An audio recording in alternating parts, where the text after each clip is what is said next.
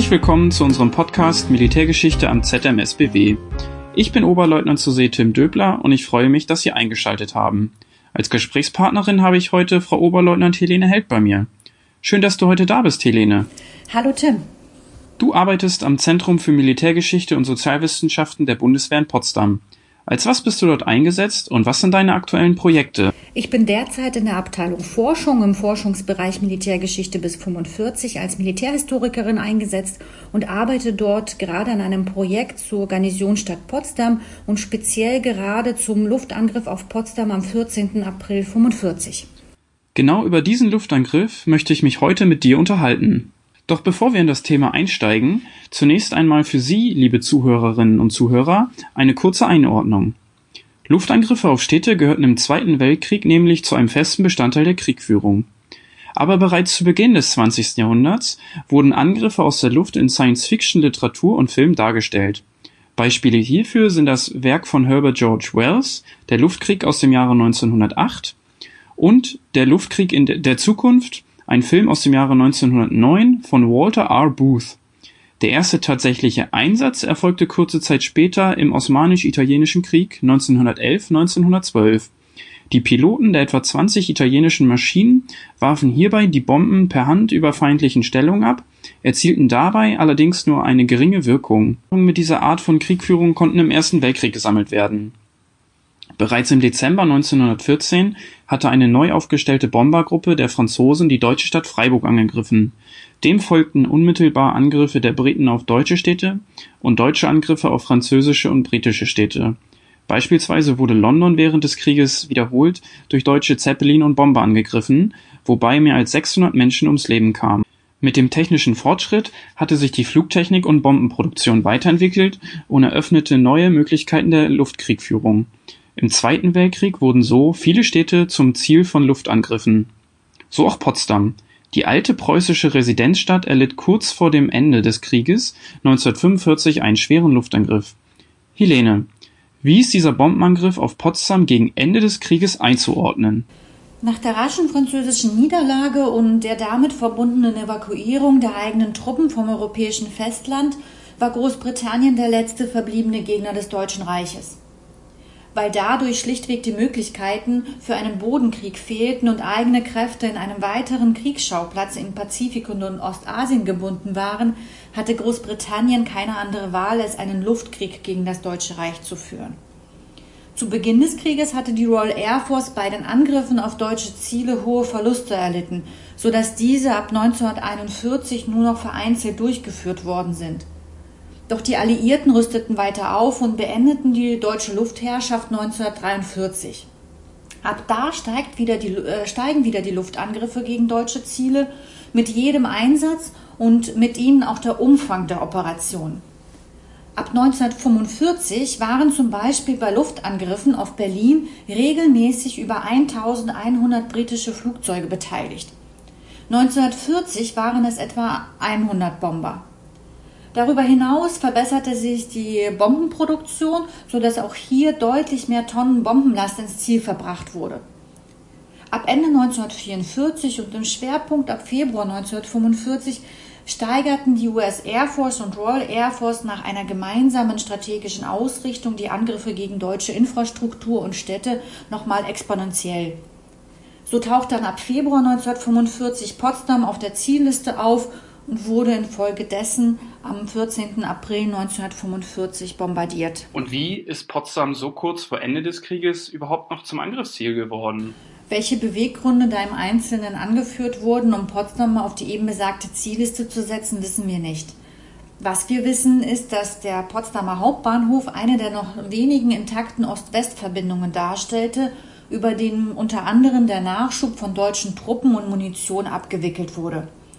Zudem wussten die Briten, dass sie von der Roten Armee geführte Operation gegen Berlin für den 16. April geplant war und hatten diese durch gezielte Angriffe unter anderem gegen deutsche Nachschublinien unterstützt.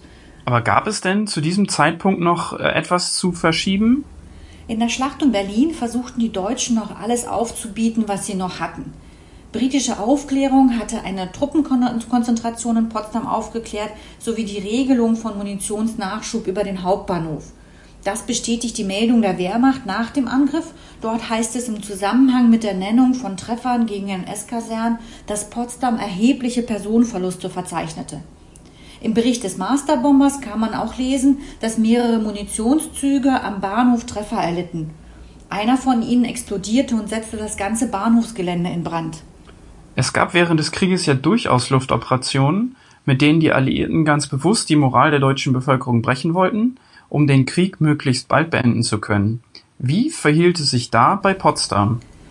Lange Zeit herrschte der Mythos vor, dass Potsdam angegriffen worden war, um den preußischen Militarismus zu beseitigen. Eine Bestätigung dieser Annahme sah man darin, dass vor allem die Innenstadt samt Stadtschloss und Garnisonkirche stark beschädigt bzw. zerstört wurde. Der Historiker Jörg Friedrich geht 2002 noch in seinem bekannt gewordenen Buch Der Brand davon aus, dass Potsdam zerstört wurde, um den preußischen Militarismus geschichtlich zu annullieren und dass der Angriff weniger militärisch als geistesgeschichtlich motiviert gewesen sei. Heute wissen wir allerdings, dass diese revisionistisch geprägte Annahme so nicht haltbar ist. Im Schwerpunkt war der Bahnhof das Ziel. Und etwa vor 13 Jahren hatte der Regionalhistoriker und Zeitzeuge Hans-Werner Michern sich die Mühe gemacht und sich die britischen Quellen der Royal Air Force angeschaut. Aus diesen geht hervor, dass Potsdam ein militärisches Ziel war. Ziel des Luftangriffs auf Potsdam war der Potsdamer Bahnhof und die Kasernen der Wehrmacht und der Nazis, so der Wortlaut im Befehl. Die Auswertung des Einsatzes wenige Tage danach bestätigt das. In den Einsatzberichten der einzelnen Crews sind Zielkorrekturen des Masterbombers verzeichnet. Diese waren notwendig geworden, weil das Abwurfgebiet durch die Windbedingungen im Laufe der Operation immer wieder drohte, in den Westen abzudriften, wo sich eben Wohngebiete befanden. Auf den Luftaufnahmen nach dem Luftangriff ist ebenfalls zu erkennen, dass der Bahnhof Schwerpunkt des Angriffs gewesen ist. Der Potsdamer Bahnhof wiederum war zum Ziel geworden, weil er in diesen Tagen als Umschlagsbahnhof für den Nachschub der Wehrmacht diente und den unmittelbar bevorstehenden Angriff der sowjetischen Armee auf Berlin vorbereiten sollte.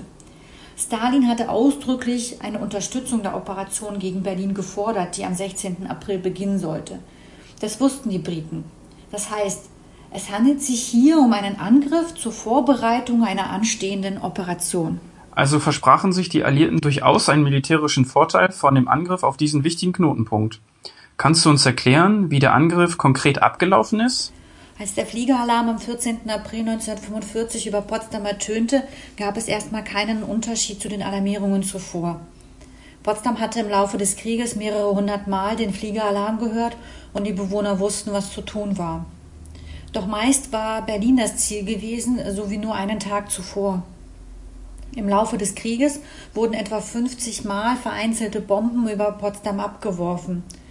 Mit dem Luftangriff am 14. April erlebte Potsdam ihren ersten Angriff dieser Größe.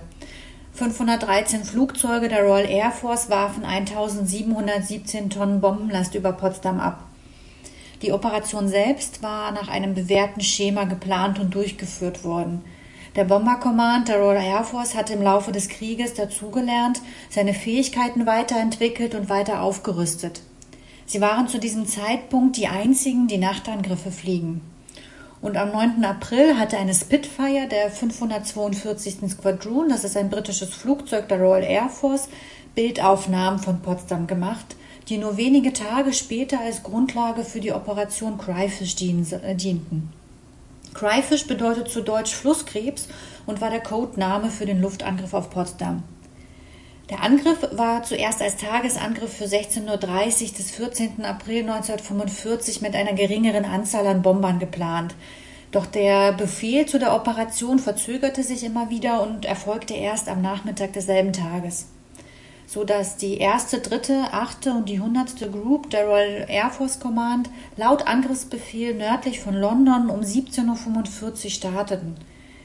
In einem Zeitraum von etwa 75 Minuten waren 724 Maschinen von 26 unterschiedlichen Flugplätzen gestartet und nahmen über der Nordsee ihre finale Formation ein. Der Bomberstrom hatte eine Länge von 50 bis 60 Kilometer. Während des Angriffs auf die Operationsziele hatten zwölf Maschinen wegen Schäden äh, Richtung London wieder abgedreht. Zweimal wurden Flugzeuge der Formation in Luftkämpfe mit deutschen Nachtjägern verwickelt, wurden dabei aber nicht beschädigt und konnten ihre Mission fortführen. Solch ein Einsatz leitete immer ein Masterbomber. Dieser koordinierte die gesamte Operation. Er war sozusagen der Kopf der Operation. Im Befehl war das Ziel, das Bahnhofsgelände und die Kasernen der Wehrmacht und der Nazis angegeben und auf einer zuvor festgelegten Route näherte sich dann die Formation des Bomber Command über London, Aberwill, Cambrai, Mainz und dann Richtung Hildesheim und Hannover der Stadt Potsdam. Auf Höhe von Braunschweig ertönte in Potsdam gegen 22.15 Uhr der öffentliche Luftschutzalarm. Und nur fünf Minuten später befanden sich die ersten Maschinen über Potsdam. Sie waren aufgrund der veränderten Wetterbedingungen früher da und mussten noch auf den Rest des Verbandes warten und den Masterbomber. Spätestens in diesem Moment erkennt auch der letzte Zweifler, dass der Angriff tatsächlich ihnen gilt. Das Bombardement selbst dauert insgesamt 36 Minuten und beginnt kurz nach dem Eintreffen des Masterbombers um 22.40 Uhr. Das dokumentiert zum einen der Bericht des Masterbombers, aber auch die Daten des deutschen Wetterdienstes. Diese verzeichnen um 22.40 Uhr einen starken Ausschlag auf ihren Messinstrumenten. Nur eine Minute zuvor hatte ein Pfadfinderflugzeug, ein schneller Jagdbomber, die erste Markierung für den Verband gesetzt. Kurz darauf warfen die britischen Bomber 1717 Tonnen Bombenlast über Potsdam ab. Viele der Besatzungen beschreiben in ihren After-Action-Reports die sich das ausgezeichnet. Das Ziel war von 836 äh, Beleuchtungsbomben in einer wolkenlosen Nacht beleuchtet gewesen. Der Masterbomber blieb bis zum Ende der Operation über Potsdam und korrigierte die Markierungen, die das Zielfeld absteckten, wie vorhin schon geschildert. Der Bomberstrom überflog dann in einer Höhe von 5500 Metern bis äh, 6500 Metern Potsdam und brachte seine Ladung ins Ziel. Ähm, ab 23 Uhr dann nahm die Intensität des Angriffs ab und nur noch Nachzügler warfen vereinzelt ihre Ladung ab. Ab 23.16 Uhr fällt dann die letzte Bombe. Nach dem Angriff nahmen die 513 Flugzeuge der Royal Air Force wieder ihre Formation ein und traten ihren Rückflug ebenfalls nach einer zuvor festgelegten Route an. Sie erreichten in der Zeit von zwei bis drei Uhr nachts ihre Bases. Du sprichst am Anfang davon, dass 724 Flugzeuge der Royal Air Force starteten und sagst dann, dass aber nur 513 davon Potsdam bombardierten. Was geschah in der Zwischenzeit mit den anderen? Zum einen waren während des Anflugs einige Maschinen wegen technischer Mängel bereits zurückgekehrt. Zum anderen waren parallel zu dem Angriff auf Potsdam drei Ablenkungsangriffe auf Cuxhaven, Berlin und Wismar durchgeführt worden.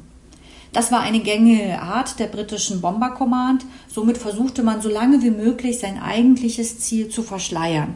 Der Angriff dauerte also nur 36 Minuten und war damit nach unserem Empfinden relativ schnell vorbei. Wie nahmen die Potsdamerinnen und Potsdamer den Angriff wahr? Für sie war das ein traumatisches Erlebnis, vor allem für die, die dadurch jemanden verloren haben oder ihr Zuhause oder ihre Lebensgrundlage. Dann dürfen wir nicht vergessen, dass sich zu diesem Zeitpunkt viele Flüchtlinge in Potsdam aufhielten. Diese waren teilweise in notdürftigen Verhältnissen untergebracht. Dort hatten sie nur einen geringen bis gar keinen Luftschutz. Den Kriegsgefangenen und Zwangsarbeitern stand gar kein Schutzraum zur Verfügung. Mittlerweile liegen uns viele Zeitzeugenberichte und Ego-Dokumente vor von den Stadtbewohnern, die den Luftangriff miterlebt haben. Viele von ihnen beschreiben uns zum Beispiel eine Feuersbrunst kurz nach dem Angriff.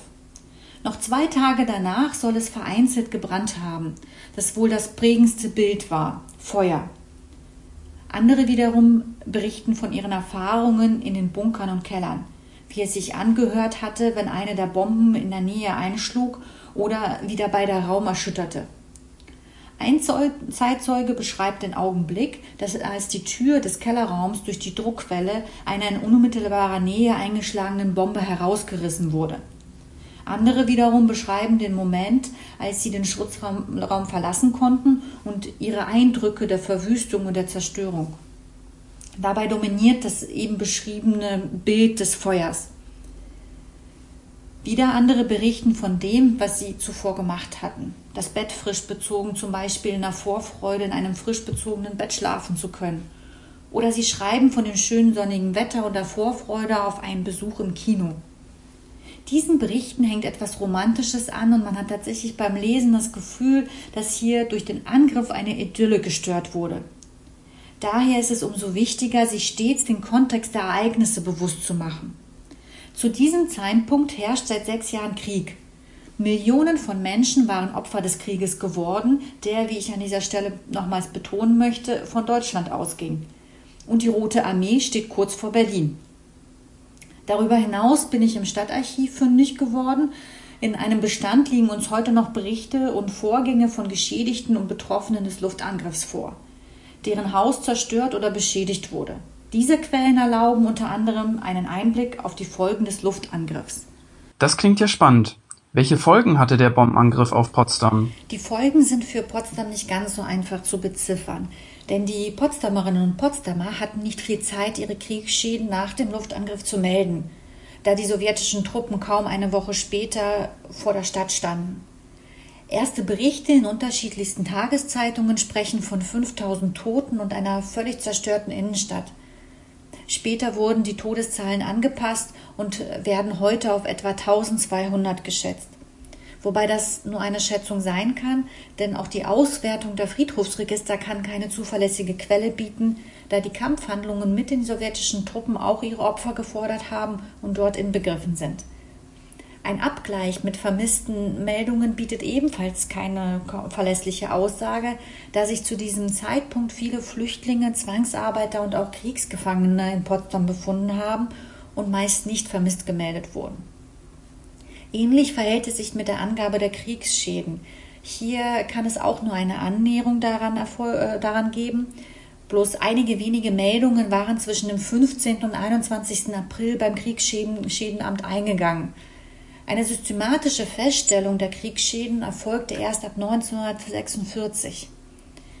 Eine statistische Übersicht von 1949 gibt 881 vollständig zerstörte Häuser mit 2783 Wohnungen. Weitere 394 Häuser weisen eine 60 bis 80 prozentige Beschädigung auf. Dieser Grad der Beschädigung wird von dem Stadtbauamt der Stadt Potsdam als nicht mehr wieder aufbaufähig eingestuft und steht damit zur Entrümmerung an. Auf eine Entschädigung, wie das im NS-Regime üblich war, können die Geschädigten jedoch nicht hoffen.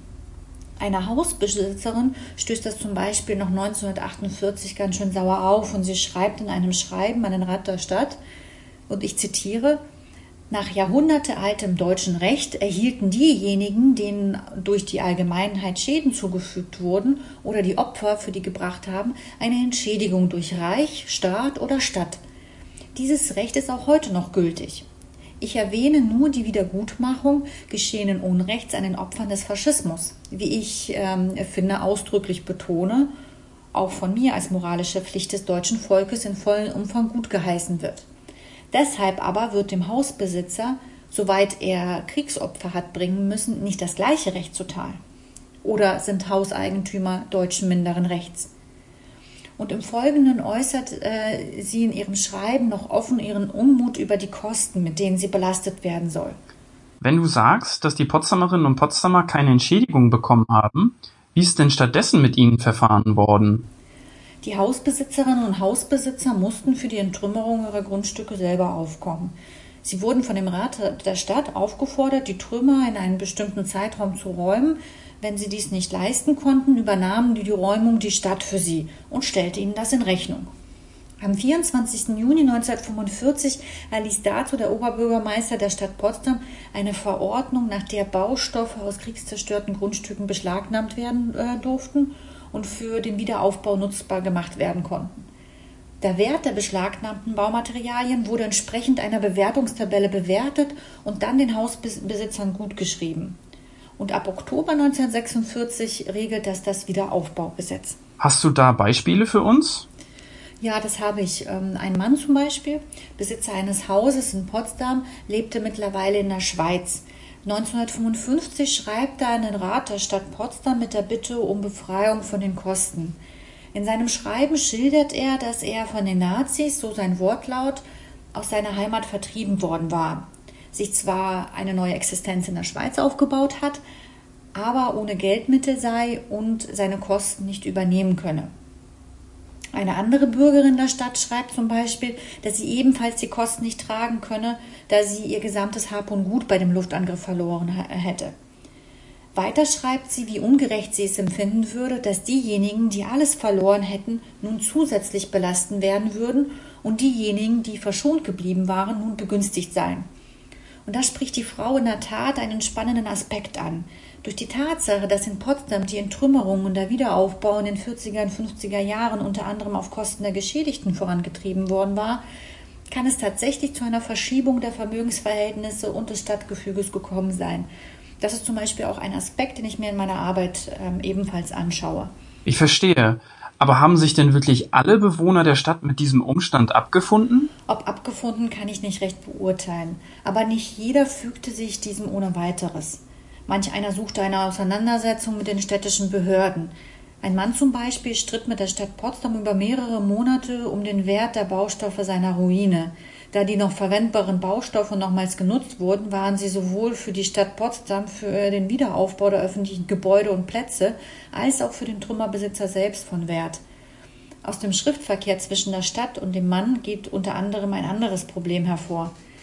Nicht nur die Stadt und der Besitzer selber haben ein Interesse an den Baustoffen der Ruine. Es kommt immer wieder zu Plünderungen der Ruine, die dann den Wert für den Besitzer mindern. Als Plünderer wurden immer wieder sowjetische Soldaten angegeben. Es konnte also von Nachteil sein, nicht vor Ort zu sein, was durchaus logisch ist, wenn man sein Haus verloren hatte, dass man dann bei Verwandten zum Beispiel unterkommt. Denn dann konnte man seinen Trümmerhaufen nicht bewachen und schwer verwalten. Sind es denn nur den Hausbesitz betreffende Anliegen, mit denen sich die Potsdamerinnen und Potsdamer an die Stadt wenden? Oder bist du bei deinen Recherchen im Archiv vielleicht auch auf andere Beweggründe gestoßen? Nein, nicht immer geht es um Trümmerräumung, die Kosten oder den Wert der verwendbaren Trümmer. Ein Mann war zum Beispiel auf der Suche nach den letzten Habseligkeiten seines Vaters und seiner Schwester, die sich auf der Flucht befanden, zum Zeitpunkt des Luftangriffs in Potsdam waren und dabei umgekommen waren. Er schreibt am 19. Juni 1949 aus Gotha. Zu diesem Zeitpunkt war er erst vor kurzem aus der Kriegsgefangenschaft entlassen worden und bittet um Hilfe. Die Stadt Potsdam antwortet kaum zwei Wochen später, kann dem Mann aber nicht helfen. Oder eine Oberschwester im Ruhestand, die den äh, Luftangriff am 14. April 1945 miterlebte und überlebte, äh, bat am Jan im Januar 1948 darum, ihr dabei zu helfen, ihr Luftschutzgepäck wiederzufinden. Sie habe das zum Zeitpunkt des Angriffs bei einer anderen Familie untergestellt, die bei dem Angriff ums Leben kam und vermutete, dass ihre Koffer womöglich verschüttet unter den Trümmern zu finden seien. Besonders wertvoll schien für sie die Manuskripte ihres gefallenen Neffen zu sein, da sie diese als einziges explizit benannte. Konnte hier geholfen werden? Leider geht aus den Quellen nicht hervor, ob der Frau geholfen werden konnte. Gab es auch andere Herausforderungen bei der Entrümmerung und dem Wiederaufbau? Ja, es gibt auch andere Herausforderungen, vor denen die Bewohnerinnen und Bewohner der Stadt und die Stadt selber standen. Viele der Straßen waren nach dem Bombenangriff und den Kriegshandlungen im April 1945 beschädigt, verschüttet oder zerstört. Die von der Besatzungsmacht eingesetzte Stadtverwaltung ging dabei systematisch vor und räumte erst einmal die Hauptverbindungsrouten. Die Wiederaufnahme des öffentlichen Personennahverkehrs stand auf der Prioritätenliste weit oben. Doch da war noch ein anderer Bedarfsträger, der seine Wünsche sehr deutlich äußerte und auch durchsetzte. Die sowjetische Besatzungsmacht. Diese formulierte deutlich, welche Straßen und Bereiche sie geräumt haben wollte, und die Stadt setzte das auch priorisiert durch dass die Bewohner der Stadt, die nun massiv unter Wohnungsnot litten und eher daran interessiert waren, dass Häuser wieder aufgebaut wurden, äh, liegt in der Logik der Dinge. Äh, statistisch gesehen bewohnten 1939 3,9 Personen eine Wohnung und im Juni 1945 waren es dann 10,4 Personen. Diese Wohnsituation wurde zusätzlich noch einmal verschärft durch Beschlagnahmungen von bewohnbaren und unbeschädigten Häusern und Wohnungen durch die sowjetische Besatzungsmacht. 1950 waren 9.419 äh, Wohnungen von der Besatzungsmacht noch beschlagnahmt. Einige Potsdamerinnen und Potsdamer beschweren sich in Bezug auf die schlechten Straßenverhältnisse oder die ungeräumten Straßen bei der Stadt und schildern die gefährlichen Zustände. Solche Beschwerden finden sich in der Entrümmerungskartei des Stadtarchivs bis Ende der 50er Jahre. Manchmal wird sogar offener Unmut gegen die bevorzugte Räumung für die sowjetische Besatzungsmacht geäußert. Man erkennt anhand deiner Darstellung, dass der Luftangriff auf Potsdam enorme Auswirkungen auf die Stadt und ihre Bewohner hatte. Kannst du uns noch etwas dazu sagen, wie der Wiederaufbau weiterging? Ja, langsam aber stetig ähm, ging der Wiederaufbau voran und bis Ende 1946 waren bereits 8.789 leicht beschädigte Wohnungen wieder instand gesetzt äh, worden, bis Ende 1947 weitere 617 und nochmals 126 bis Ende 1948. Die Entrümmerungsarbeiten selber haben sich jedoch nach noch Jahrzehnte hingezogen. Das lag an vielen unterschiedlichen Faktoren. Drei davon dominieren jedoch. Zum einen der Geldmangel, dann Baustoffmangel und Handwerkermangel.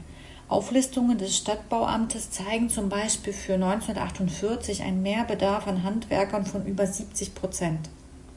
Man sieht hier ganz deutlich, dass der Angriff selbst mit einer Dauer von 36 Minuten Folgen für Jahrzehnte hatte und teilweise noch heute zum Thema werden kann.